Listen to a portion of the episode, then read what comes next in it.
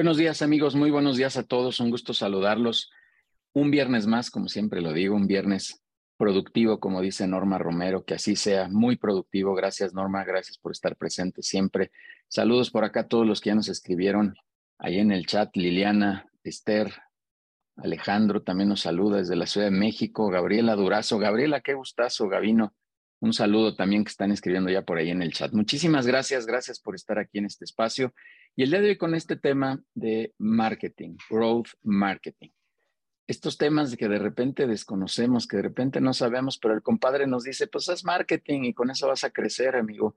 Y, empezamos a hacer algunas cosas, algunos pininos, a postear, como digo yo, y, no sabemos bien hacia dónde vamos, no sabemos bien hacia dónde va el camino de, de la de, la estrategia de, marketing, de todos estos aspectos de marketing. Hay muchos conceptos que seguramente hoy amablemente aquí Elisa Bueno, que está como invitada, nos va a platicar este, este tema de el SEO, la automatización, el marketing este, por influencers. Y hoy oigo muchas cosas por ahí que, que dicen, que mencionan. Eh, ayúdenme ahí con los micrófonos, hay un poquito de ruido.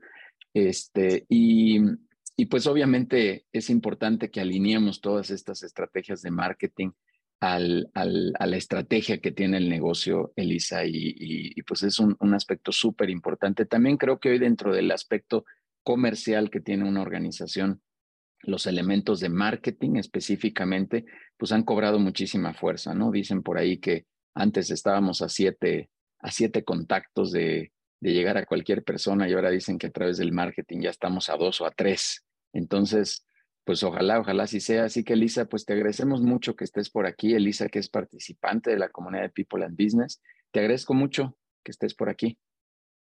Muchísimas gracias, muy buenos días a todos. Gracias por darme este espacio y muchas gracias por venir, ¿no? Antes de, de las obligaciones, del trabajo, a darme, darse el tiempo de escucharme y ver lo que traigo para presentar.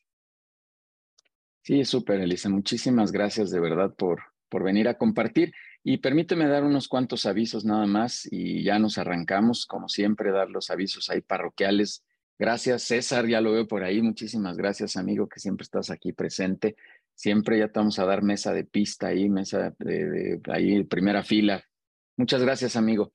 Eh, pues recordarles de, estos webinars que tenemos, tenemos ya cartelera para las siguientes dos semanas, bueno, más todavía, pero al menos les quiero comentar de las dos que siguen. La, próxima semana estará por aquí Marcos Ramírez hablándonos del concepto de la automatización comercial, que es el futuro de las ventas. Este, este aspecto importante que ya tiene mucho que ver con la parte de marketing que hoy platicaremos, pero la siguiente semana hablaremos eh, de este aspecto global de la parte comercial, de cómo poder crecer comercialmente dentro de las organizaciones con este elemento agregado que es la automatización. Y la siguiente semana estará Saskia de Winter, eh, una ponente internacional que nos hablará. Ella pertenece a la, a la eh, a Latin, eh, perdón, a Latinoamérica Speakers, eh, esta asociación donde también hemos traído algunos ponentes que también con temas muy, muy interesantes, ya nos hablará de la incertidumbre, cómo puede generar abundancia, que pues todavía, mira, ya creo que ya prácticamente estamos saliendo estos temas de pandemia y bueno, pues si finalmente eh, tenemos esta incertidumbre, valga la redundancia, y que pues necesitamos ir entendiendo cómo poder mejorar estos aspectos de lo que estamos viviendo hoy día. Así que eh, Saskia nos vendrá a platicar de estos temas. Ahí está la cartelera para las siguientes dos semanas. Recordarles a todos, por favor, por ahí, Denise, Adair, pongan sus datos de contacto eh, de, nuestra área de relacionamiento. Vamos a tener un evento el 25 de octubre de un relacionamiento presencial en Casa Barrut Las Águilas, así que los esperamos a todos, 25 de octubre, 6 de la tarde. Bueno, los esperamos a todos, pero hay cupo limitado, todavía tenemos por ahí algunos lugares, así que por favor, si necesitamos de su registro eh, para este evento, eh, ahí en los datos que está publicando eh, Adair y Denise, por favor háganos saber que quieren ir, les lanzamos la invitación y los esperamos. Vamos a hacer relacionamiento, que es parte fundamental de lo que queremos hacer dentro de People and Business. Así que ahí los esperamos. Y quien no tenga la oportunidad de estar de manera presencial, pues también lo vamos a esperar todos los lunes de 6 a 8 de la noche, que estamos teniendo reuniones virtuales también para hacer relacionamiento. todos también cordialmente invitados a conocer de nuestros consejos directivos, sumamente interesantes eh, y de mucho valor para ayudar a los directores a que se desarrollen, a que crezcan, a que resuelvan todos estos dilemas que tienen dentro de la organización, pues para tener una mejor estructura, una mejor estrategia. Y ahora también eh, eh, platicarles y, compartir con todos ustedes que iniciamos operaciones en Ecuador este 18 de octubre. Así que pues está, padrísima esta experiencia que vivimos. Ya vieron ahí en el cover inicial que pues ya, ya estamos ahí en Ecuador, ya tuvimos ya el primer consejo, vamos a hacer relacionamiento también allá.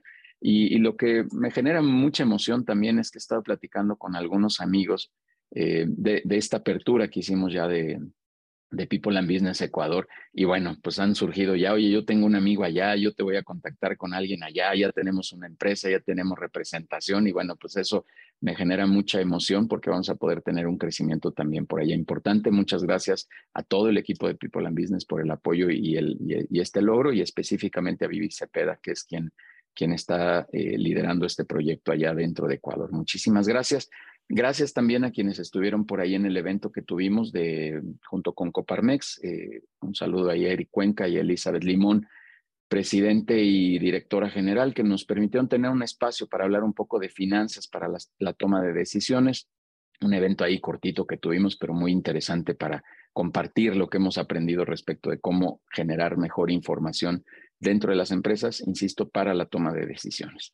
Listo, pues ahí están los, los avisos en lo general. Muchísimas gracias, repito, a todos, a todos ustedes por, por estar aquí presentes en este espacio. Veo que ya estamos por aquí 85 personas. Elisa, ¿qué te parece? 85 madrugadores. Está padrísimo esto, muchas gracias. Eh, César Ruiz, ya lo leí por ahí. Mónica, Mónica Recendis también desde la Ciudad de México. Javier Peña desde Querétaro, allá de estar haciendo un poquito más de frío, pero bueno, Alma Arellano, Gabriel Becerril, Gavino otra vez. Muchas gracias. Vamos a darle, Elisa. Muchas gracias. Eh, Elisa, bueno, voy a leer unas, unas líneas eh, profesionales de, su, de, su, trayectoria. Elisa, bueno, eh, licenciada en Ciencias de la Comunicación con especialidad en Publicidad, graduada con mención honorífica por la UNAM, Puma de Corazón, dice, maestría en Mercadotecnia y Análisis de Datos por el TEC de Monterrey, empresaria, mamá, maestra, amante de los gatos, del estudio, fiel creyente de que alguien debe de venir a hacer el trabajo limpio. Además de que se debe ayudar siempre a los demás. Padrísimo, eso queremos hacer aquí en People and Business también. Amplios conocimientos en análisis de audiencias y comportamientos. HubSpot, Heru Hemshum, eh, Microsoft Office es investigación, recopilación y codificación de datos, así como evaluación y presentación de los mismos. Grupo PYME, en Grupo PYME eh, estás como socia directora, agencia dedicada a impulsar empresas en el sector comercial a través de estrategias de mercado. Y Grupo PYME exporta a cargo de la dirección comercial, empresa dedicada a la consultoría, exportación e importación de productos. Y pues una expertaza eh, en, temas de marketing y sobre todo que hoy eres participante de esta comunidad de People and Business. Elisa, este es tu espacio, muchas gracias. Y pues todos muy atentos a escuchar, a ver qué nos platica Elisa. El chat ahí estará abierto para preguntas. Al final, como siempre, daremos un espacio eh, para abrir el micrófono o por el chat vamos a ir respondiendo. Elisa, adelante, muchas gracias. Muchas, muchas gracias, Judial. Muchas gracias a People and Business por este espacio. Y entonces les voy a presentar pantalla. Denme un segundo, por favor, para presentarles.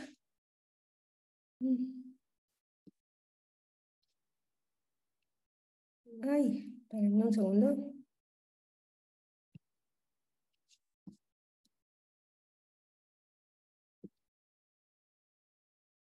Okay ya no me dejo poner solo completo, pero bueno, hoy vamos a ver lo que es growth marketing.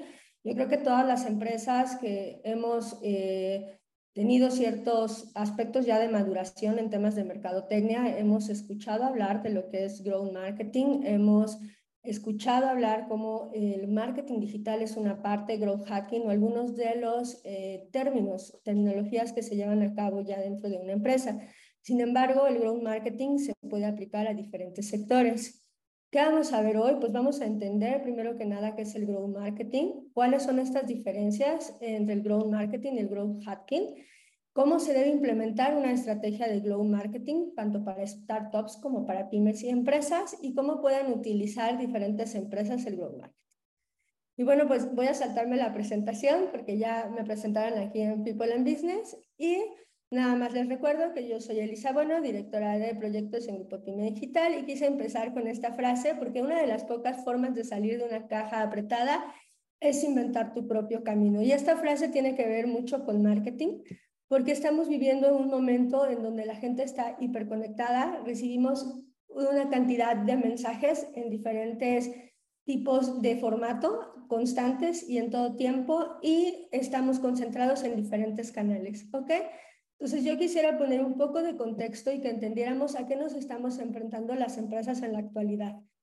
En primera, y qué bueno que va a haber, que va a haber el próximo viernes sobre bots y automatización, porque sí, nos estamos nos estamos enfrentando a una digitalización de los procesos de compra. Ya incluso te piden eh, ligas para pago, el menor contacto, eh, incluso eh, sectores muy grandes se manejan por WhatsApp, Telegram o mensajería instantánea. ¿Ok?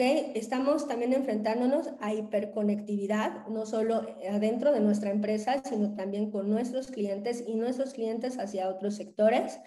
Tenemos un menor o nulo contacto, eh, nos estamos enfrentando a la, a la, sociedad del contacto cero, más allá de los millennials como una servidora, a todas estas personas que queremos todo un clic, ¿no? O sea, que queremos el menor contacto, el mejor trato y a un clic, ¿no? Lo menos que puedas tratar con alguien, ¿no? Recuerden hasta Didi, por ejemplo, y Uber Eats, como te dicen, ¿no? Que te dejen en la puerta sin contacto, ¿no? Que es una de las cosas. Nos estamos presentando también a una hiperpersonalización de los procesos, que eso nos ayuda muchísimo la inteligencia artificial y los bots, en donde ya es, hola Elisa, ¿cómo estás? ¿no? Y hay un conocimiento a través de inteligencia artificial de nuestros gustos. Siempre lo digo, no hay nadie que nos conozca más que el algoritmo de Netflix, ¿no? Para darnos nuestros gustos en general, ¿no? Y se va codificando todo el feed, ¿no? Sea, el, sea el sector de películas que busques según tus gustos. ¿Ok?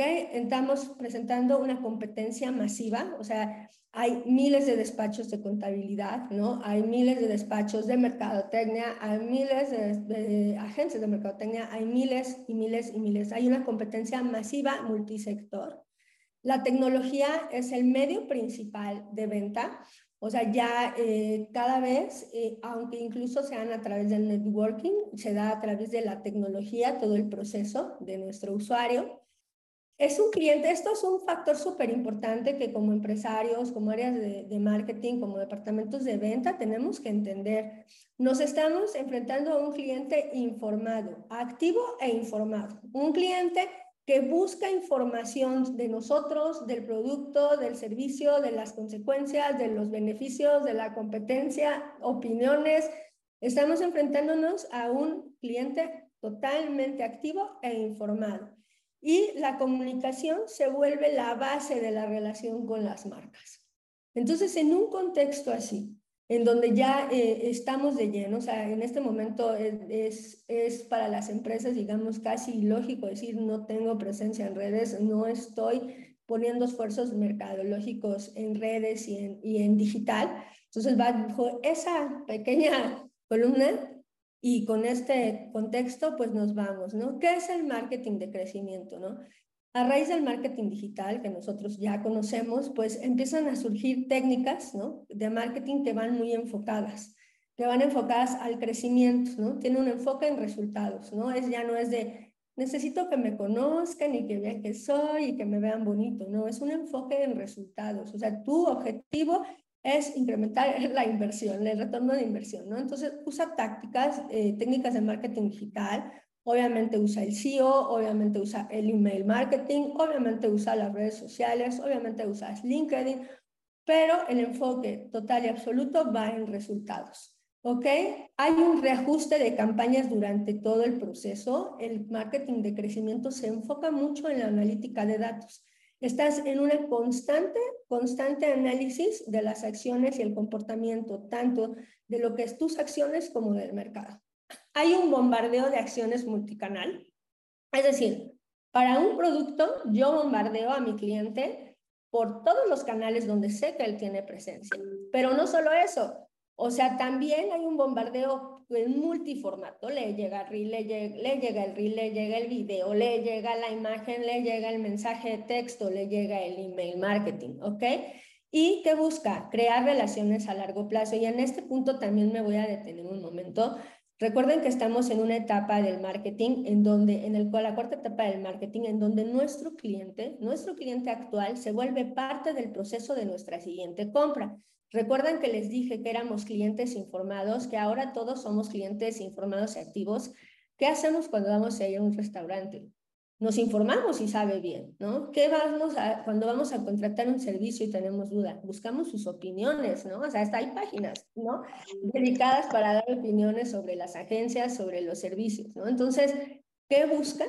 Crear una relación a largo plazo. ¿Por qué? Porque ya saben que su cliente actual puede ser su mejor promotor, puede invertir ¿no? en mucho más productos y puede ser parte de sus campañas. Entonces, es muy importante entender que a pesar de que el marketing de crecimiento, ¿no? el growth marketing, busca acciones en resultados, también hay una parte muy importante de las relaciones a largo plazo. Y como lo mencioné, ¿no? ¿a qué nos enfrentamos nosotros como empresas?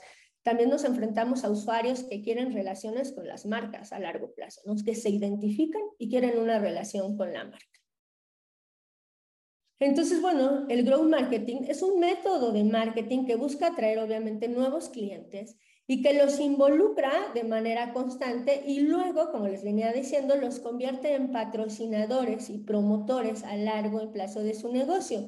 Me opina, me recomienda, interactúa, comparte y trae más gente, ¿no? ¿Y cuántos de nosotros de repente ya estamos bien? O sea, por ejemplo, cuando una página tiene muy buen contenido, por ejemplo, los que les guste las finanzas y, y, la tecnología Gartner, por ejemplo, compartimos y compartimos los contenidos que vienen, ¿no? Entonces es muy importante entender que involucra de forma constante, es por eso que hay un bombardeo de contenido, ¿no? Y es importante que con sus departamentos de mercadotecnia, los departamentos de mercadotecnia que estén aquí, analicen esta parte del bombardeo de contenido. ¿Por qué? Y multiformato. ¿Por qué? Porque está, como les comenté, estamos en una etapa en donde aparte de hiperconectividad también nos bombardean desde otros sectores.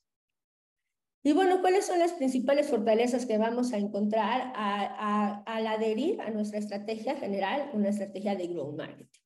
Bueno, pues la toma de decisiones eh, es parte de, eh, viene en cada parte del embudo, ¿no? O sea, totalmente estás analizando constantemente las acciones. Aquí no sé, espérate unos días a ver eh, si da mejores resultados. No, no da resultados a la primera, vamos, ¿no? Baja ese anuncio, ven, vamos a subirle aquel anuncio o aquel formato que tiene más interacción, ¿no? Es, o sea, son decisiones activas y de toma es innovación y escalabilidad. Vamos informando y acercándonos a diferente y acuérdense esa parte de crear relaciones, entonces ya tienes este servicio, ya te puedo dar otro, ¿no? Se centra en el cliente. Aquí también la inteligencia artificial, los bots y las automatizaciones toman muchísima fuerza dentro del growth marketing, ¿no? O sea, ¿cuántas veces uno han, han entrado a una página web o han entrado a llenar un formulario de contactos y te dice, ¿qué, qué puesto ocupas en la empresa? Te pregunta el número de empleados que tienes. El, sector de la empresa. ¿Qué están haciendo? Segmentando, ¿no? Para entender los nichos que vienen dentro, ¿no? Busca obviamente el retorno de inversión porque es un enfoque a resultados y hay un análisis constante de cada acción. Cada acción se va evaluando, evaluando y evaluando para ver si se replica, se elimina, se modifica. Es constante, mucho más que en una estrategia nueva.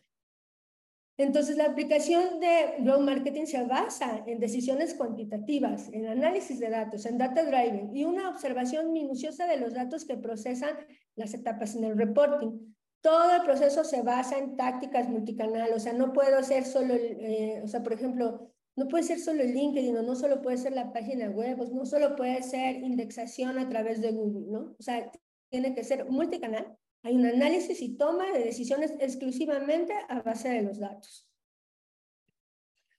Y bueno, pues antes de implementar una estrategia de growth marketing, ¿no? nosotros tenemos que evaluar esta parte de nuestras empresas y los, los digo con experiencia muchas veces, por más grande que pase la empresa, y me acaba de pasar con una empresa que está apenas ayer, ¿no? en tres, está en tres países, México, Venezuela y Panamá.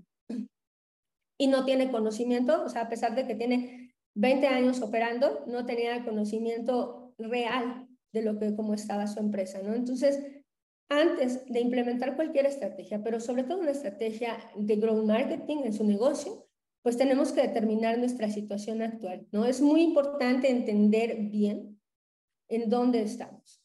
Analizar el mercado, que no es solamente yo le vendo a mamás de tal a tal edad, ¿no? Es un análisis más profundo. ¿Se acuerdan que hace rato les dije los, esas partes de automatizaciones en donde te van preguntando para conocer a qué nicho perteneces? En este análisis toma un, esto toma mucha importancia, mucha importancia el recabo de datos, el recabo de datos importantes para poder ese mercado, dividirlo en segmentos de mercado, nichos de mercado y obviamente oportunidades, ¿no? Hay un planteamiento de objetivos basado en resultados, ¿sí? Exactamente basado en resultados, como le dije. O sea, busca de forma inmediata, o sea, es una estrategia a largo plazo con tácticas, o sea, que son acciones inmediatas que me van a generar resultados, ¿no? A base de los datos. El plan de acción tiene que ser multicanal y multiformato y siempre voy a insistir eso. No puede ser solo post, no puede ser solo reel, no puede ser solo webinar, no puede ser solo ads, no puede ser, ¿no? Es multicanal y hay una implementación y medición constante. Y bueno, el marketing del crecimiento, ¿se acuerdan cuando al principio dije a qué nos enfrentamos como empresas? Y les dije hiperpersonalización, ¿no? O sea, la gente ahora quiere hiperpersonalización de los procesos al menor contacto. O sea, no te quiero ver, no te quiero tratar, pero quiero que me trates increíble. ¿Y saben quién lo sabe de forma muy buena? Las fintech. ¿Saben por qué las fintech han logrado crecer tanto? Una, porque fueron un sector que los bancos habían determinado que no tenían oportunidad. Dos, el proceso de burocracia se lo cortan a 5 o 10 minutos. Hay un proceso educacional bien grande, ¿no? O sea, descárguense de verdad una fintech y ven el proceso educacional de finanzas, de uso, de negocio que tienen para los usuarios. ¿Ok? Entonces hay una hiperpersonalización del proceso, un poco contacto con la persona, ¿no? Y soluciones rápidas. Entonces, vuelvo al punto, ¿no? O sea, es importante centrarnos en el consumidor y por lo tanto es importante tener estos prefiltros de los que les venía hablando, ¿no? O sea, y por ejemplo, ahorita para ingresar, ¿no? Y voy a poner aquí fue en business de ejemplo, hay prefiltros. Hay prefiltros que nos permiten saber y que permiten al people al mismo saber en qué sector nos ubicamos, en qué nicho estamos, el tamaño de nuestra empresa, que permiten ofrecernos obviamente productos más adecuados según nuestras necesidades. Y exactamente eso debemos hacer prefiltros que nos permitan identificar necesidades particulares para nuestras campañas. Analizar el mercado y cómo se comporta. O sea, tenemos que entender que si les vendemos a mujeres de 40 a 50 años o 55 años que viven en México, dentro de ese mercado, ese segmento, hay nichos, ¿no? Con necesidades particulares. Y por eso es muy importante que los departamentos de ventas, que los departamentos de marketing y todas las personas que dirigen estos departamentos también comprendan qué es lo que le duele o le incomoda a mi cliente potencial. Recuerden que ahora la comunicación y la tecnología es la base para crear una relación con el cliente. Y la relación con el cliente es la base de nuestra sustentabilidad, ¿no? Porque ¿qué van a hacer? Informarse de nosotros, qué hacemos, cómo lo hacemos, si sabemos, no sabemos, etcétera. Entonces tenemos que entender muy bien qué le duele o qué le incomoda al cliente. ¿Qué información busca? Acuérdense, cliente activo, papá Google, ¿no? Papá Opera para los gamers o los muy tecnológicos como mi hijo, ¿no? O sea, ¿qué busca? ¿En dónde busca la información? ¿Dónde es donde se informa? ¿no? ¿Cómo se venden mis servicios? Y cómo los busca. O sea, tenemos que hacer este match. O sea, yo estoy vendiendo mis servicios, se me estoy comunicando, como mi cliente los está buscando, o sea, él va a entender que yo soy quien lo que yo soy lo que necesita, que yo le puedo solucionar esto. ¿Dónde se venden? No todos se venden del mismo canal. Ojo, muchas veces se informan en Google y compran en Facebook. O se informan en LinkedIn y compran en Google. O se informan en todas las redes y llaman por teléfono, ¿no? Entonces es muy importante entender así hacer el ejercicio de entender de dónde se informa y dónde se concluye, ¿no? Dónde se dan las acciones de venta. ¿Qué hace bien y qué hace mal mi competencia? Acuérdense, estamos hiperconectados, hiperinformados, somos activos, o sea, lo voy a estar repitiendo para que, para que de verdad lo, lo consideremos bastante esta parte, ¿no? Entonces, ¿Qué hace bien y qué hace mal mi competencia? Entendamos que lo que hace mal nuestra competencia son oportunidades para nosotros. El cliente molesto con nuestra competencia es una gran oportunidad para nosotros. Lo que le preguntan a la, nuestra competencia también es una gran oportunidad para nosotros. Entonces, ¿qué hace bien y qué hace mal? ¿Qué lo hace sentir seguro? Esto se vuelve, o sea, esto más que nunca en esta etapa del marketing, en esta época en, este año, ahora mismo, se vuelve súper importante la seguridad. El cliente busca seguridad, durabilidad, o sea, ¿qué tan, ¿qué tan seguro lo hago sentir? O sea, ¿qué tan seguro yo lo hago sentir de que si adquiere mi servicio, mi producto, él va a obtener lo que está buscando? Recuerden, nosotros no compramos el servicio, el producto, compramos lo que pasa después, esa sensación que hay después, no compramos la crema, compramos la luminosidad, ¿no? Lo terso. ¿no? No, no compramos las tortillas, compramos quitarnos el hambre, que nos dé para rico un taco, ¿no? O sea, nosotros tenemos que entender qué lo hace sentir seguro, ¿no? Que hay ese después que lo hace sentir seguro, ¿no?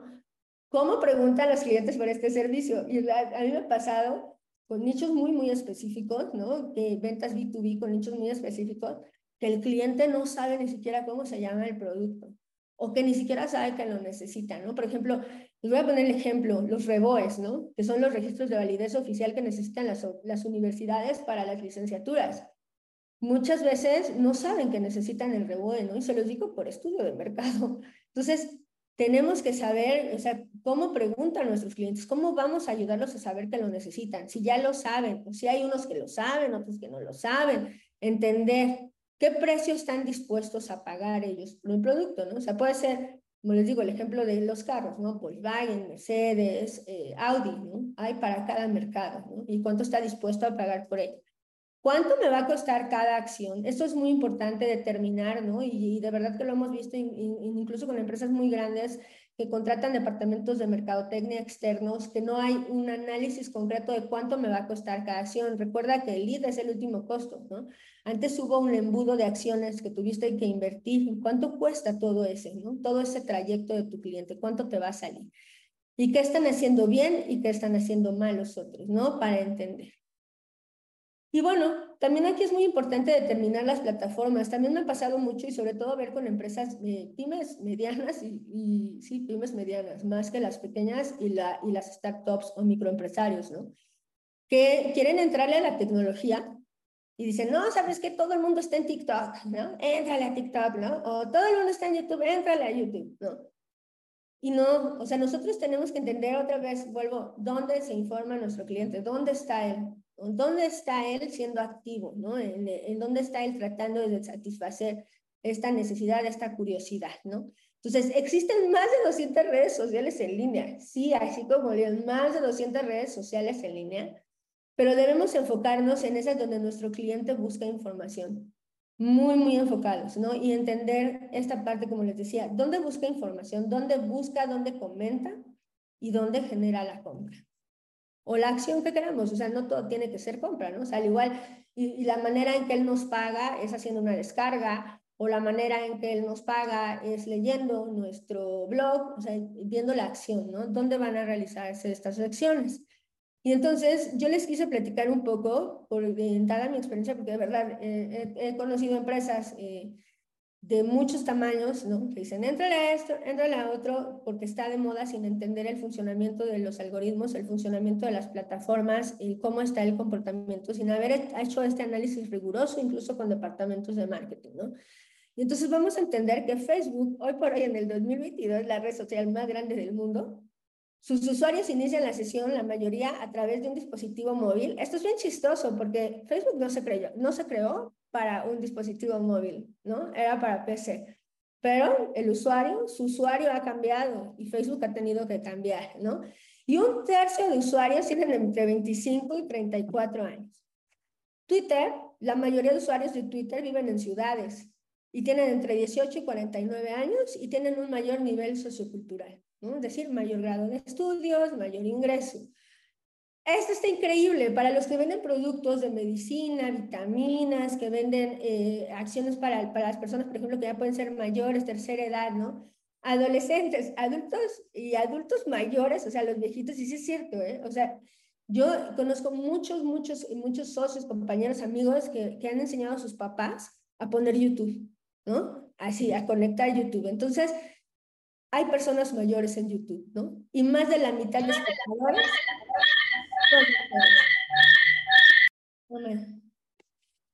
Uno, Perdón, una, disculpa, adelante. No te preocupes, muchas gracias. En Instagram, uno de cada tres usuarios en Instagram son estudiantes universitarios. Y aquí no lo puse, pero que no lo crean, hay más usuarios hombres, ¿no? Y para todos aquellos que dicen, sí me voy a meter a TikTok, por eso les digo, hay que analizar muy bien o qué hacemos o cómo vendemos o qué información, en dónde vamos a estar. Porque aquí están, en la, la mayoría, o sea, estamos hablando del 84%, encaja, ¿no? Con la generación Z, que son estos nacidos después de 1996. Entonces es muy importante, muy, muy, sumamente importante entender dónde se informa y dónde genera acciones, ¿no? Una parte del growth marketing que también deben de haber escuchado es el growth hacking, ¿no? Que es parte de la, de la estrategia de crecimiento y que sí deben de ocupar. Es esta parte de experimentación. ¿Se recuerdan que les dije que el growth marketing se la pasa constantemente evaluando? Evaluando cada acción, evaluando el video, evaluando el anuncio, evaluando la audiencia, evaluando, todo se la pasa evaluando. Pues es parte, es el growth hacking, ¿no? Que es es prueba, error, ¿no? Error y prueba, usa el método científico, aunque no lo crean, pero te permite conocer tu cliente más a fondo. Porque entonces ya puedes entender qué tipo de gente te hace tal descarga, qué tipo de gente te contesta tales cosas, qué tipo de gente va a hacer tal anuncio. Te permite, esta etapa de error y prueba te permite conocer más a fondo cuáles acciones en tu estrategia van a ser más específicas. Y bueno, parte del marketing es el bombardeo de valor. O sea, como les dije, o sea, ya no podemos subir el post de servicios, de eh, piezas de avión, ¿no? O sea, tenemos piezas de avión o piezas eh, o desarrollo de piezas metálicas, para aquellos que son B2B, ¿no? De piezas metálicas de alto eh, peso, valor, ¿no? Y complicadas, ¿no? Ya no es así, ¿no? Ahora tenemos que dar comunicación de valor, tenemos que informar a nuestro cliente. Recuerden lo que les dije de las fintech, cómo ha abarcado el mercado, están hasta los unicornios más importantes por toda esta parte que ha hecho, ¿no? Entonces, hay que experimentar con diferentes tipos de contenido para ver cuáles funcionan. Hagan publicaciones de blog largas, publicaciones de blog eh, breves, hagan listas, hagan infografías, documentos técnicos, hagan ebooks, contenido en audio y el contenido en video. Aquí, hoy por hoy, el contenido más usado es el video, ¿no? Es el video incluso sin audio, ¿no? Hoy por hoy, el video ha obligado a todas las redes sociales, el video corto, a ingresar, ¿no? O sea, Twitter tiene, eh, Twitter tiene historias, LinkedIn tiene historias, eh, Instagram tuvo que abrir Reels, Facebook se tuvo que abrir a los Reels, ¿no? Entonces, Hoy por hoy el contenido de video, nos guste grabarnos, no nos guste grabarnos, eh, es el más consumido. Sin embargo, sí tenemos que lanzar este bombardeo de contenido de valor. También hay varias formas de contenido eh, que normalmente no se consideran contenido, pero que son importantes hacer según obviamente nuestro nicho, obviamente según nuestro sector y nuestro nicho, ¿no?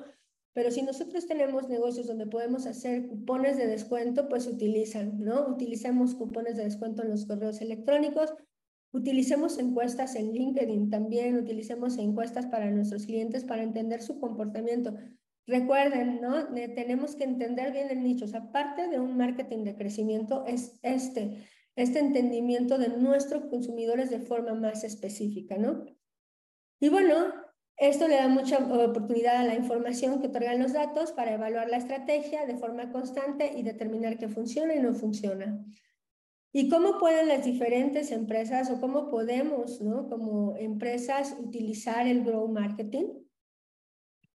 Y bueno, si ustedes tienen una startup y, están, y ya tienen un tiempo operando o están comenzando, pues es muy, muy, muy importante que identifiquemos a nuestro público objetivo dejemos de tener la idea de que le vendemos a todos o que vendemos a todo el mercado, de, a todo un mercado del mismo sector, porque no es así.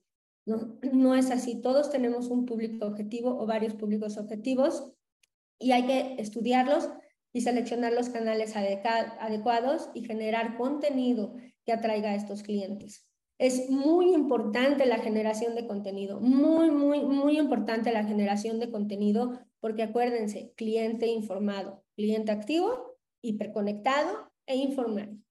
Aquellas empresas que han empezado, que no conocen, que no tienen datos, pues es muy importante que analicen a su competencia y no por copiar, hay que analizar, como les decía, a la gente que le pregunta, qué les pregunta, qué están haciendo, qué les incomoda, ¿no? Para poder entender y empezar a tener indicadores de dónde partir. Hay que generar contenidos, hay que utilizar marketing digital, por supuesto, análisis de datos y optimización en motores de búsqueda. Ya no podemos decir, y voy a tener esto aquí, no podemos decir no tengo una página web óptima. Ya ni siquiera es impensable decir que no tengo página web. ¿no? O sea, en este punto, en donde vuelvo a repetir, estamos en una etapa en donde los procesos, o sea, cada vez nos vamos a, vamos a automatizar más los procesos y el contacto entre personas será menor estamos. Es por eso que incluso Mark Zuckerberg cambió el, el, nombre de Facebook para mudarse a Meta y estar en los metaversos, porque su próxima generación de usuarios, nuestros hijos que están en Fortnite, están en metaversos, ¿no? Entonces, es muy importante, ya no se puede no tener página web y menos no se puede tener una página web optimizada, ¿no? Tener una página web optimizada, luego eh, hablaremos de las páginas, de las optimizaciones, ¿no? De, de motores de búsqueda y optimización on-page, pero sí tenemos que tener mínimo, voy a parar un minuto para decirles, fíjense que tenga etiqueta de título, porque la mayoría se llaman inicio, home, ¿no? Fíjense que tenga el nombre de su empresa y su sector, que tengan metadescripción, la mayoría no lo tienen. Si no tienen etiqueta de título y no tienen metadescripción, no existen para Google. Y fíjense muy bien que estén dentro de la Google Search Console. Y exíjanle a sus agencias, exíjanles que les demuestren que sí están dentro y que sí están mapeados. ¿no? A la persona que les construya sus sitios, si ustedes los construyen, es muy importante verificar que sí estén mapeados, que sí estén en los buscadores, ¿no? Hay cosas muchísimo más técnicas, pero mínimo es, ¿no? Y, por favor, deleguemos tareas a los profesionales, ¿no? Esto es muy importante, dejemos de ser el yo hago la web, yo hago los posts, yo hago las ventas, yo hago. La mejor manera de crecer es delegar a los profesionales, ¿no? Y dices, pues que no puedo, no puedo eh, ahorita pagar una agencia. Ok, pero sí puedes pagar un especialista que te dé los parámetros, que te dé la estrategia y al igual un freelancer que te implemente, ¿no? Entonces, siempre hay opciones para delegar tareas y buscar mayor crecimiento. Y aquí les voy a dejar un poco para que entendamos esta pirámide de objetivos que tenemos que entender, o sea, que tenemos que siempre sí o sí hacer para desarrollar nuestra estrategia. Sí o sí, la gente debe saber que existimos. Tú no puedes salir a vender en, en, en una estrategia de marketing, de growth marketing, si la gente no tiene visibilidad. La gente no le compra a quien no lo conoce. Volvemos, acuérdense, ¿no? Nuestro, nuestro consumidor es informado, ¿no? Es activo. Entonces, tenemos que tener visibilidad. La gente debe saber que existimos. No vende más las hamburguesas más ricas de Don Pepe, vende más McDonald's porque es más conocida y está en más partes. ¿Ok? Tenemos que tener una estrategia de reconocimiento, o sea, sí tenemos que plantear en nuestra estrategia no solo la visibilidad, no solo la awareness, sino sí tenemos que tener este reconocimiento, este alcance a las personas. Acuérdense, otra vez, volvemos, es que todo se centra en el consumidor. Volvemos al cliente informado. Entonces él va a buscar información y de qué manera nosotros podemos tener esta interacción, este alcance, este reconocimiento de él, enseñándolo, ¿no? Desplegando que sí sabemos, que lo entendemos y que hablamos su idioma. ¿Ok? Y tácticas, acuérdense, ¿no? Las tácticas son aquellas cosas que hacemos a corto plazo y nos van a generar resultados. Entonces, aquí sí ya podemos jugar con descargas, recuérdense, dependiendo del objetivo, descargas, promociones, ¿no? Eh, upsell, cross-sell, o sea, aquí ya podemos jugar con diferentes cuestiones de marketing. Y para las pymes, y, y entendiendo por pyme que las, las pequeñas empresas son aquellas que ganan de 4 millones a 100 millones y que pueden tener de 1 a 10 empleados, y por empresas medianas, aquellas que ganan de 100 millones a 250 millones y que pueden tener de 100 a 250 empleados no más o menos ese parámetro, pues estas las pymes, ¿cómo pueden empezar a hacer una estrategia de growth marketing? Híjole, la imagen, sí hay que invertir en imagen. O sea, estas empresas ya tienen un presupuesto, ¿no? Ya hay un presupuesto, si es que no ya tienen un departamento o ya tienen una agencia. Entonces, ¿saben qué? La imagen es muy importante. No manden al asistente a grabar videos, no manden a la, o sea, hagan inversión en imagen. O sea, la gente, o sea, ¿a quién le vendes? Así, vístete como la persona que le vendas. Eso es muy, muy importante, ¿no? Eso siempre nos decía un maestro. ¿Le vendes a bancos? Vístete como que, te, como que vendes a bancos, ¿no? Entonces, la imagen que damos es muy, muy, muy, muy importante, ¿no? Nuestra imagen visual que, que tiene que corresponder a nuestra empresa y a la identificación de nuestro cliente, de sí, sí lo puedo pagar, ¿no? Ellos sí son para mí. Entonces es muy importante la imagen. La, la creación de contenido profesional por nicho. Es bien común que contratan agencias y te aplican la de te publico lo mismo en todas partes, ¿no? ¿Se acuerdan que cada, miren, Facebook es una red social para ser amigos, para platicar, para conectar. Instagram es aspiracional, ¿no? O sea, tú ves a la chava en el destino turístico increíble y dices, wow, yo quiero estar ahí, ¿no? O sea, ves el hotel increíble, ves la experiencia, ¿no? TikTok es, un aprendizaje rápido y diversión en segundos, ¿no? Entonces, es muy importante que no permitan, no permitan, ¿no? No permitan que hagan el mismo contenido para cada red social. Cada red social tiene que tener un tipo de contenido. Puede hacerse en una primera fase, por esta cuestión de reconocimiento, pero lo ideal es que entendamos cómo habla cada una de ellas y cómo comunicarnos, porque el usuario busca así esa red, o sea, va con esa intención. A YouTube vas a ver videos, no vas a platicar. A Facebook vas a ver a tu mamá, a tu prima, a tu hermana, el vecino, ¿no? En los grupos, ¿no? LinkedIn vas a ver por cosas profesionales, vas a leer el CEO, Forbes, o sea, hay que entender, ¿no? Hay que profesionalizar nuestra red, no solo la cuestión de un contenido para cada una conforme se comporta, sino hay que tener una profesionalización, ¿no? O sea, hay, hay que invertir otra vez, vuelvo al tema de automatizar, y es que está increíble que nos haya tocado a nosotros antes que la automatización, porque la automatización es un proceso bien importante del growth marketing, ¿no? El automatizar la mayor cantidad de procesos, porque parte del growth marketing también es la minificación de recursos. Entonces hay que automatizar lo máximo para conocer a tu usuario. ¿Ok? Las optimizaciones on-page, que les decía, ya no es solo el título y el metatítulo, es la estrategia de encabezado, son los backlinks, es avisarle a Bing que existe, es avisarle a Opera que existe, es avisarle a Quest que existe, es avisarle a Baidu, aunque no lo crean que existes, y eso se hace con código. Hay que tener un protocolo Open Graph, ¿no? Para que en todas las redes aparezcan diferentes imágenes. Hay que tener una metadescripción por URL, no es por página web, ¿no? Hay que tener una prosección, hay que tener, o sea, entonces una optimización on-page, ¿no? Hay que tener SEO, ¿no? La estrategia de SEO, la de cómo nos van a buscar de forma orgánica en los buscadores, y créanme que sí funciona, porque nosotros tenemos empresas que no están invirtiendo en ads y están por keywords, ¿no? Aparecen en la primera página, pero no se da de la noche a la mañana, ¿ok? Vuelvo al tema de automatizaciones, o sea, es increíble los temas de automatizaciones, ¿no? Que hasta en, los chats de eh, Facebook o de Instagram, ¿no? Te ponen, ponme la palabra promoción y ya, ¿no? Pones la palabra de promoción en Instagram y por mensaje te llega, ¿no? Automatizado, ¿no? Si adquieres ahorita tal, dale clic si te interesa y te lleva, ¿no? Las automatizaciones.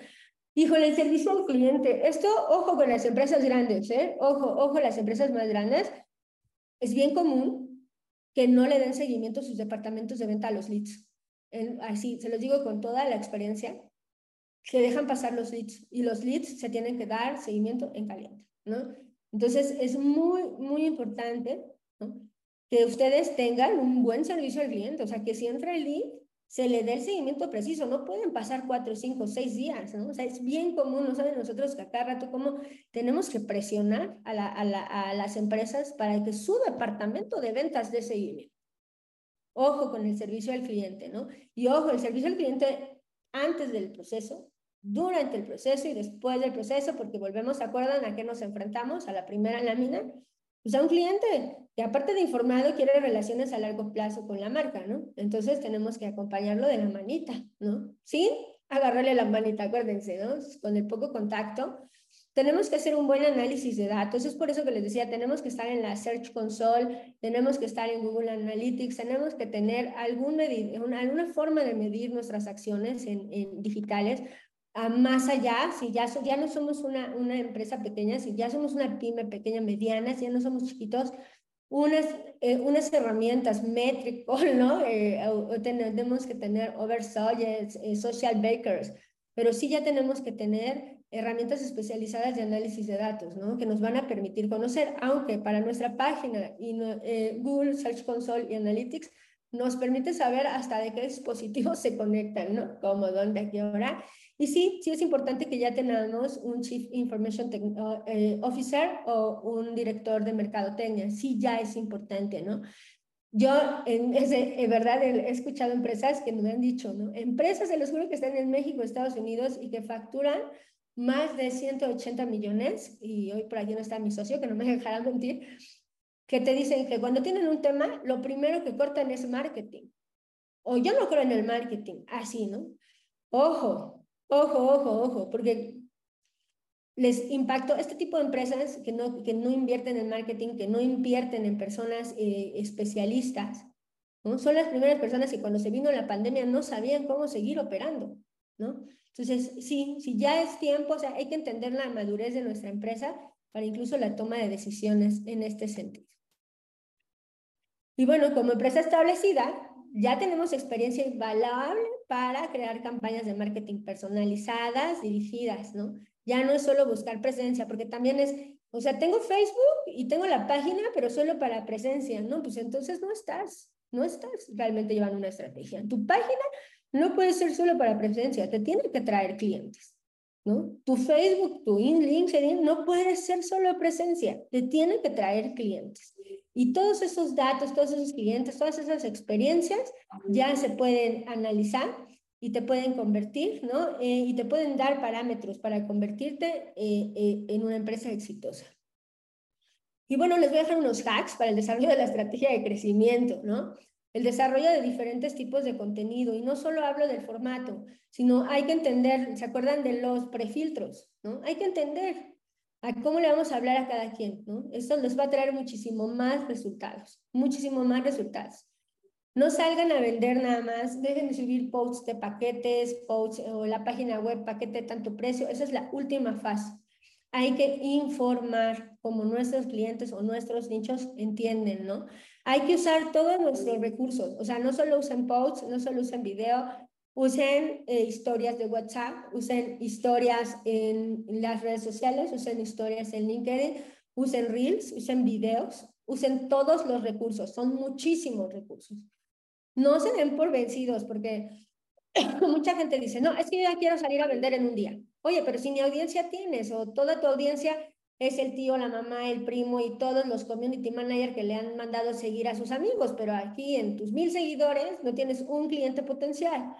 Entonces, por favor, hay que ser eh, constante y no hay que darse por vencido, ¿no? ¿Por qué? Porque hay que entender la, nuestra situación. ¿Se acuerdan? En el punto en que decía, es muy importante entender la situación de nuestra empresa, la situación real, comercial real, ¿no? El nivel, de tema mercadológico. Hay que ser constante y organizado, o sea, no puedo publicar hoy sí, mañana no, ¿no? Hay que ser, o sea, hay que tener el análisis de datos, a qué hora, dónde y cómo está mi audiencia, para yo estar cuando ella esté activa. Cuando ella esté activa, yo tengo que estar ahí, ¿no? Tengo que estar ahí con el abanico de oportunidades que traigo para ella, ¿no? Y hay que tener esta medición constante, ¿no? Y aquí les voy a decir, porque luego dicen, ¿cómo? ¿no? y, y, de verdad que es bien común, también me acaba de pasar con otra empresa bastante amplia, que contrataron una agencia bastante cara, ¿no? Y, y otra agencia bastante cara, bastante amplia, y aparte de que les estaba haciendo los mismos contenidos por cada red social, no estaba siguiendo una estructura de información y no estaba informándole a los diferentes nichos. Esta empresa tiene diferentes nichos, ¿no? Tenía pequeños, medianos y, y grandes, que es el potencial que al que le tiraban, pero había diferentes nichos que había que aprovechar. Entonces, deben de tener sus redes, todas las redes sociales y para los que supervisan los equipos de marketing, para los equipos de marketing y para las propias empresas startups, todas, todas, todas deben de saber quién soy yo y qué hago. Como marca, quién soy, porque acuérdense, es para mí, le puedo pagar, si va conmigo, ¿no? ¿Y qué hago? ¿no? O sea, tiene que saber que, que nosotros proveemos esas soluciones que él está buscando también tiene que entender que, que, a él le vendemos, ¿no? Es muy importante esta parte de quién le vendo, que entiendan ellos, que nuestro cliente entienda, hey, tú, si eres tú al que te estoy vendiendo, aquí estoy para ti. ¿Cómo vamos a transformar su vida? Grábense esto, ¿no? Si el cliente te compra una solución en la nube para automatizar todos sus procesos, o sea, no te está comprando la nube, ¿eh? te está comprando el organizar, la tranquilidad de tener organizada y segura la información, Ojo, ojo, ojo, ojo. También hasta para el speech de venta, el cliente te compra lo que pasa después. Yo no compro el billet, compro los labios rojos. Ojo con eso, ¿no? Y cómo se relaciona eso con la actualidad, o sea, ¿no? las temporalidades. Yo puedo solucionarte ahorita este dolor porque ahorita pasa esto, ¿no? Aguas, porque durante los siguientes meses va a pasar esto, pero si vienes conmigo, no va a pasar.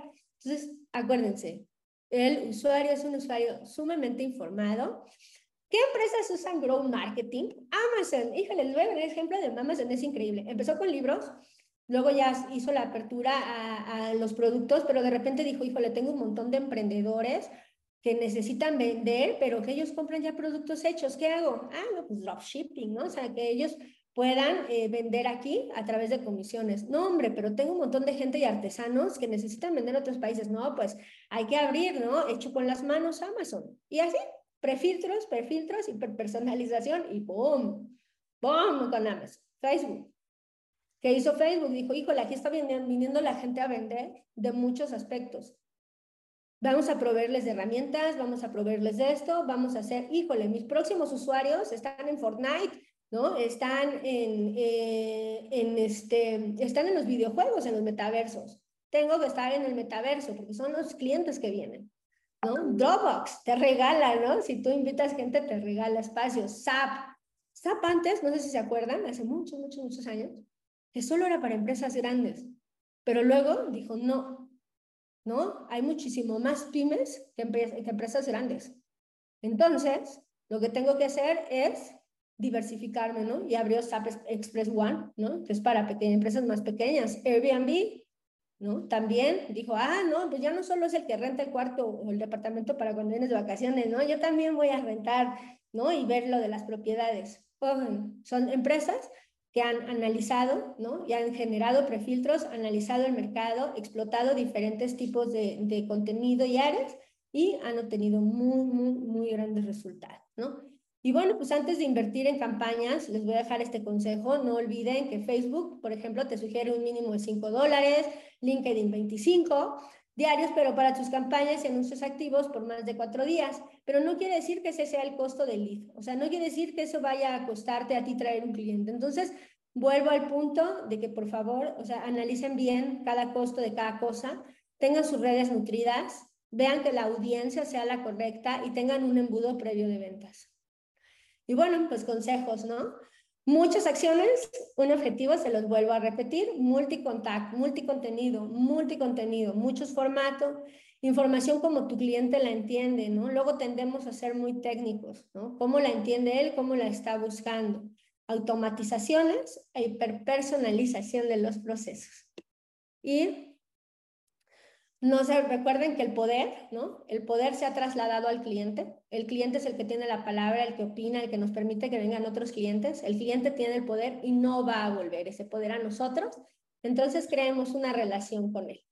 Muchísimas gracias. Este, les dejo aquí nuestras redes sociales por si nos quieren, ¿no? Igual si tienen dudas y comentarios, en todas las redes sociales nos pueden encontrar como arroba grupo.pyme.digital, ¿no? Y me regreso a esta lámina para ver si algunos tienen dudas o comentarios.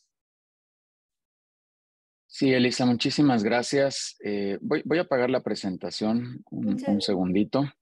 Y sí tenemos por aquí ya tres comentarios y también invitarlos a todos si quieren eh, presionar el botón que está ahí abajo de reacciones. Ahí hay una manita digital, como ya lo hizo César, y ahorita vamos contigo para que les pueda ir cediendo la palabra. Yo te voy leyendo, Elisa, por favor. Uriel Vargas nos dice, buenos días, eh, una duda, bajo tu experiencia, ¿qué debe de contener un buen análisis de mercado? ¿Qué pasos a seguir? ¿Qué herramientas son más efectivas?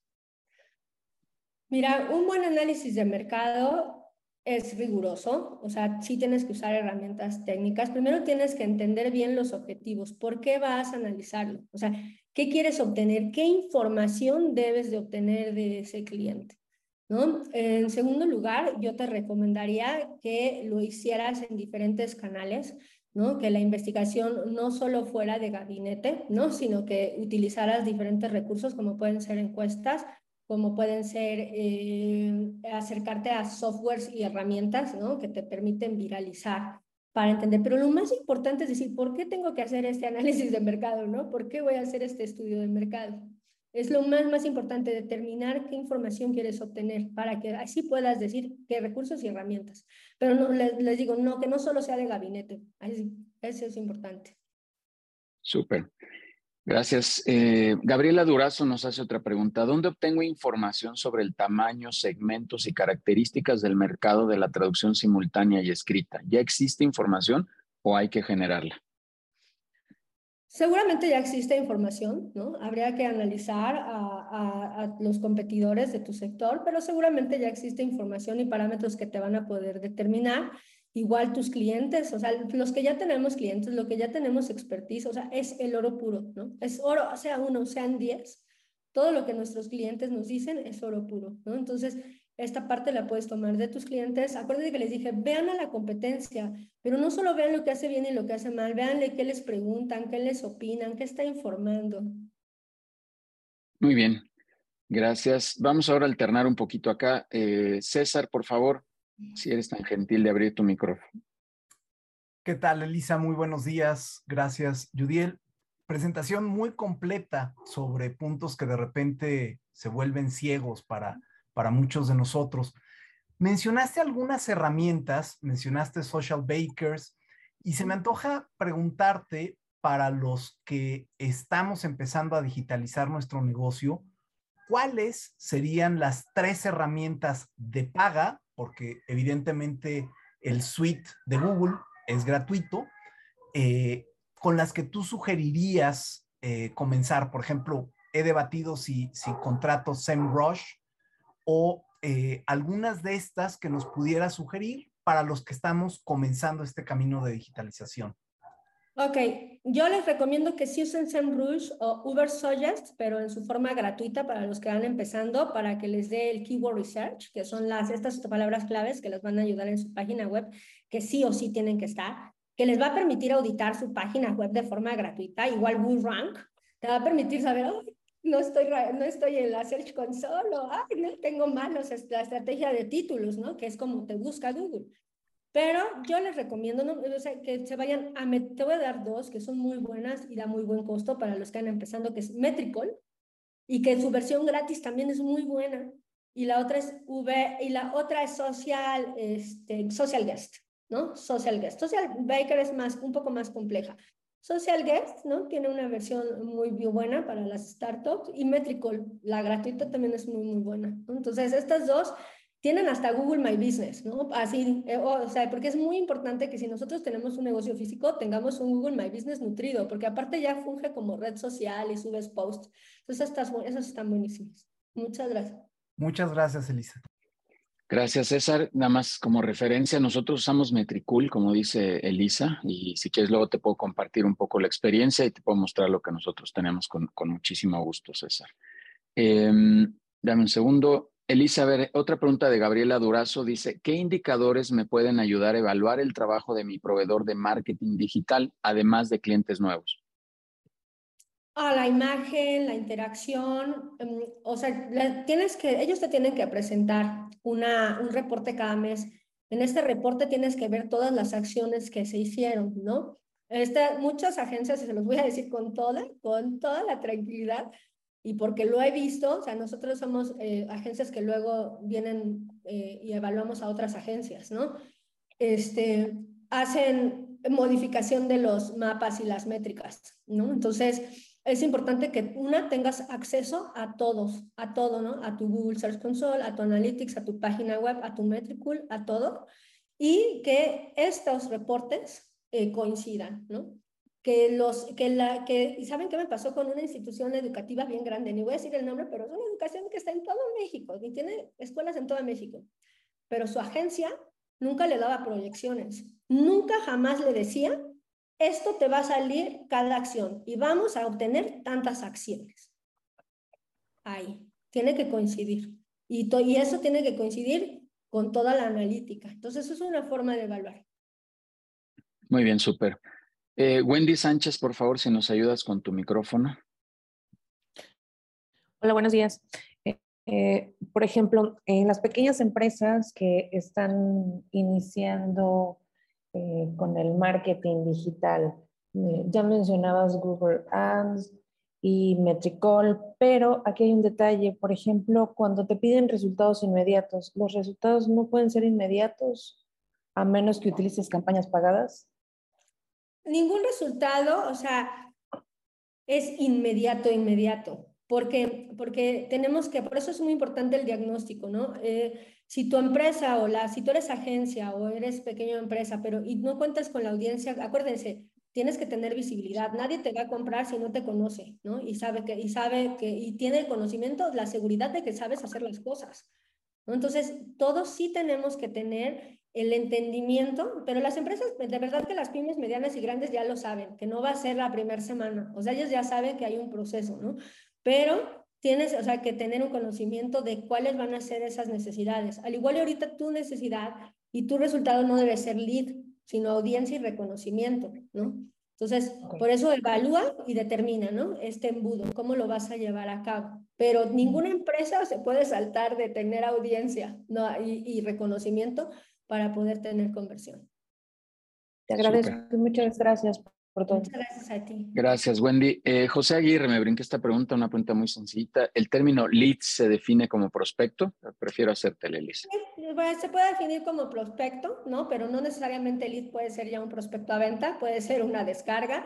Es un contacto ya significativo. Puede ser una descarga, te deja tus datos, o sea, a través de la descarga, ya te pregunta y te deja tus datos para comprar, eh, pero no puede, nada más lo que aclaro es que puede no estar eh, referenciado a venta. Súper, gracias. Gavino, si nos ayudas con tu micrófono, por favor. Sí, hola, buenos días a todos. Eh, muchas gracias, Elisa. Creo que es de mucho valor lo que hoy nos has compartido. yo quisiera nada más reiterar ya sobre una pregunta previa.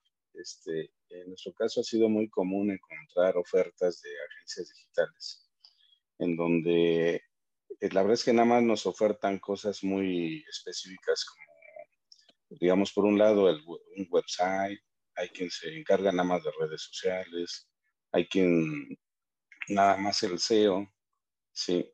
Y una, una de las cosas que yo he estado queriendo es cómo lo asocia uno el que pudiéramos recibir pues valor o resultados en función de las inversiones que hacemos, pero es normal que las agencias digan, no, es que eso no depende de nosotros, o es que no, no, no te puedo decir, eh, o sea, como que es algo que se queda a la deriva, y, no hay una, una, forma, bueno, yo no he entendido todavía cómo hacerle como para cazar el resultado en función de, de las inversiones, incluso de, de tanto inversión en, en, el marketing como también en, los servicios que nos ofrecen. Ahí, como que, ¿qué me podría recomendar?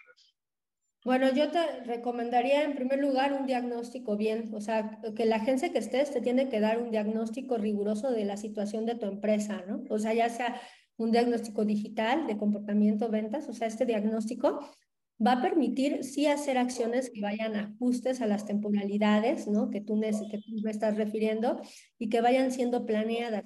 Si una agencia no te está dando proyecciones de resultados, o sea, no te está diciendo, vamos por tal resultado y están a hacer las acciones tácticas, no, cambia de agencia. perdón, pero cambia de agencia. ¿no? Pero es bien común, o sea, es bien común, se los digo, una universidad así de paga de muy, muy, muy alto nivel, ¿no? Que está en muchas partes, ¿no? y, y, el de, y, el, y la agencia de marketing, no, simplemente no les decía cuánto iban, cuántos, cuántos leads o cuántos alumnos potenciales se iban a transformar esa inversión. Te lo tiene que decir, porque hay una investigación por costo que se tiene que hacer. Muy bien. ¿Consideras, Listo. perdón, ¿consideras prudente que, que en la oferta nosotros le planteáramos, oye, eh, se me ocurre ahorita, ¿no? Por un lead calificado de alto potencial te voy a pagar tanto. Ah, hay muchas agencias que hacen eso, ajá, que te cobran la operación, por ejemplo, Eh, hay eh, empresas que venden cosas muy caras, las tecnológicas, ¿no? Es muy, muy cara. A veces una implementación, 450 millones y te conviene, obviamente como agencia te conviene tenerla, o sea, cobrar solo la operación y llevarte una muy buena comisión. Sí, sí lo puedes ofrecer, ¿no? Ver, es que hay mucha resistencia a eso. Como dice, no, es que no me puedo comprometer a eso, pero la iguala sí te la ponen fija, ¿no? No, sí tiene que ser una agencia que sepa, porque una agencia segura te dice, sí, claro que sí, vendemos, ¿no? O te dice, no, ¿sabes qué? Está mal, o sea, te dice cómo está, es franca, ¿no? Esta relación de franqueza con el cliente. Muy bien. Muchas gracias. Buen día. Gracias, gracias, Gabino. Vamos a atender tres preguntas más por cuestiones de tiempo y con eso cerramos. Si hay algo más, pues los, buscaremos ahí en privado. Por favor, eh, Luis Bernardo, si nos ayudas con tu micro. Sí, muchas gracias, Judiel. Buenos días. Buenos días, Elisa. Eh, Elisa, mi pregunta es en relación a lo que comentabas de los videos. Eh, ¿Cuál es tu opinión de la duración que deben tener? Si, debe si debes aparecer tú, tu marca, con o sin tu marca. He escuchado algunas opiniones encontradas de si debes ah, poner tu logo o no, de si el video debe ser largo o debe ser corto o muy, muy corto. O sea, en tu opinión, ¿cuál, cuál debería de ser los parámetros? Ok, no, no te voy a dar mi opinión, te voy a decir lo que dice el mercado. Te voy a decir lo que dicen las tendencias del mercado. El consumo de videos cortos en vertical y, eh, y las marcas necesitan tener cara. Las marcas quieren cara. Aquí, eso es que entonces la primera, ¿no? Cómo deben ser los videos, ¿no? Sin embargo, multiformato, acuérdense, ¿no? Porque en, en YouTube y en Facebook se consume más horizontal que en Reel.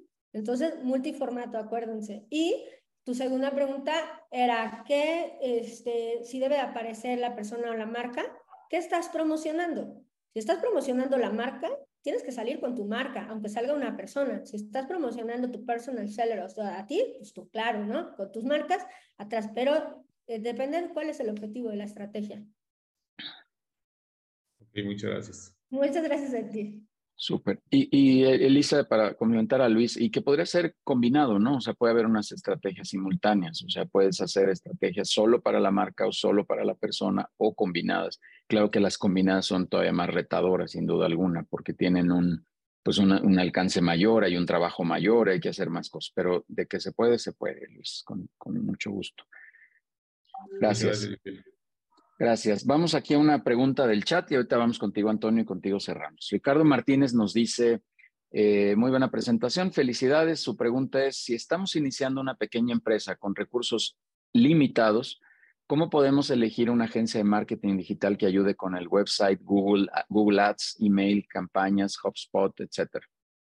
No, pues mejor contrata a una persona, porque una agencia es, eh, una agencia es multidisciplinaria, ¿no? Entonces va a haber finanzas, eh, mercadólogo, content, ¿no? O sea, somos varios. Entonces yo te recomiendo que si el presupuesto es pequeño, mejor un especialista, ¿no? Hay unos muy buenos. Nosotros tenemos empresas que tienen dentro equipos de especialistas, o sea, que a veces tienen ya un equipo de marketing, a veces tienen una sola de marketing, que son muy buenos. Entonces yo te recomendaría que en este caso sí mandes a hacer la página con un profesional y, y veas si absorbes tú la estrategia con un especialista para que eh, para que directamente tenga un sueldo y tú lleves tu inversión. Súper, muchas gracias. Y ahora sí cerramos este bloque de preguntas para... Eh, ah, listo, ya estás por acá. Antonio, adelante tu micro. Gracias. Tres puntitos rápidos, Elisa. Uno, felicidades por tu juventud y tu capacidad cognitiva y de comunicación. Segundo, por ser universitaria. A los viejitos nos da mucho orgullo encontrar gente como tú. Y tercero y último, mencionaste 200 redes. nada más por cuestiones de informativas, ¿sabes dónde las puedo consultar? Solamente tengo conocimiento, de cuenta de unas 20 redes, ¿no? Pero ahorita hablas de 200, entonces es informativo. Sí, claro, en Google le pueden poner ¿Cuántas redes sociales hay? O todas las redes sociales como keyword y te va a aparecer, o sea, desde Tinder, Tumblr, Baidu, o sea. Hasta internacionales, dices Internacionales, ajá. Acuérdense que ya estamos en una época de hiperconectividad, ¿no? Entonces ya. son pocas las redes que son que están centradas, generalmente son en los países orientales, pero son pocas las redes que están orientadas solo a, a, una zona geográfica, ¿no? O sea, todas buscan esta hiperconectividad que buscamos todos, ¿no? Ok, ok. Muchísimas gracias, buen día.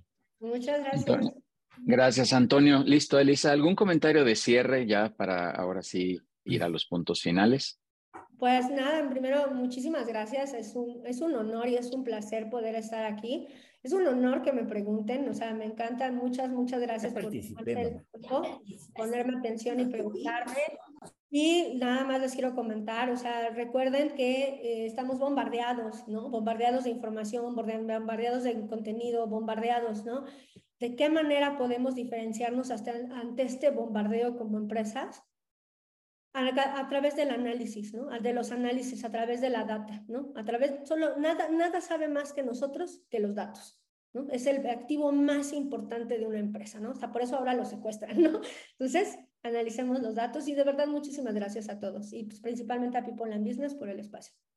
No, Elisa, te agradezco mucho. Tú eres parte de la comunidad de People and Business. Este, te, te invitamos porque eres de casa. Eh, eres parte también del Crack Team, lo tengo que decir, por ahí debe de haber algunos invitados del Super Crack Team, donde eres toda una crack. Eh, ahí un saludo a Juanjo, tu, tu socio y, gran amigo también para mí. Y Elisa, pues eh, te agradezco mucho, solo quisiera compartirte este reconocimiento que siempre le damos a todos los que están por aquí en casa. Y pues de verdad, de verdad, muchas gracias por compartirnos. Yo considero que este aspecto de, de marketing, pues es fabuloso y sobre todo lo, eh, necesario en las organizaciones, pero lo haces extremadamente digerible y eso, eso me parece valioso porque es lo que queremos los empresarios a entender, porque parte de nuestras carencias de información creo que provienen del tiempo, de, no comprender bien, de que no está en nuestros alcances y en nuestro conocimiento una serie de cosas, ¿no? Yo, yo digo por todos lados que los negocios tenemos una vertical, que es nuestra especialidad, pero una horizontal que se vuelve complicada. Y esta horizontal es tan grande como broncas hay en el negocio y ahí es donde de repente no entendemos. Y hoy nos acabas de dar una, una cátedra aquí de casi una hora de, de, todos estos conceptos. Muchísimas gracias, Elisa. Y bueno, pues vamos ya nada más a la parte final, eh, a los temas de, de agenda de, para recordarles lo que tenemos en las siguientes sesiones. El próximo em, viernes tenemos por aquí ahora a Marcos Ramírez, quien nos estará hablando del tema de automatización comercial, este otro concepto también muy importante relacionado con marketing, pero más enfocado a los temas de, aspectos comerciales, aspectos de ventas. Saskia de Winter nos estará hablando de la incertidumbre, cómo puede generar abundancia también dentro de ocho días más que también otro, otro concepto y otras reflexiones muy extraordinarias y estaremos pues trayendo a más ponentes y a más invitados a este espacio. Les recuerdo la fecha del 25 de octubre, 6 de la tarde en Casaba Roots, Las Águilas. Ahí tendremos una reunión presencial para que vean que sí somos de carne y hueso y no robots. Eh, y ahí podemos hacer un poco de, de, integración, de vinculación y una serie de ejercicios ahí de relacionamiento que van a estar muy interesantes. Invitados todos los lunes, todos los lunes para, eh, bueno, la presencial es excepcional por ser presencial, pero todos los lunes tenemos eventos de relacionamiento a las seis de la tarde, de seis a ocho, ahí coordinada por Vivi Cepeda, Dair, y una invitación a los consejos directivos también, que no haya participado en consejos eh, directivos, quien no sepa bien de qué se trata, que el objetivo es ayudar a otros empresarios a resolver problemáticas que tienen de manera interna todos, todos cordialmente invitados. Ahí también háganlo a través del chat con Denise también, que, ella les puede coordinar esa invitación. Y agradecidos a todos allá en Ecuador, también quiero mandar un saludo hasta allá a todos los empresarios ecuatorianos, a todos los que tengan amigos ecuatorianos, avísenles que ya estamos por allá en People and Business Ecuador también. Y para todos los que están aquí, pues ya tienen eh, oportunidad de hacer algún tipo de alianza, avísenos, contáctenos y con gusto vemos la posibilidad a través de Vivi Cepeda de poderles hacer esta alianza y este acercamiento. Muchísimas gracias a todos, gracias por estar aquí como siempre. Más de 100 empresarios por acá, 120 casi llegamos. Un gustazo de verdad que estén aquí. Muchísimas gracias a todos y que pasen muy buen fin de semana. Gracias.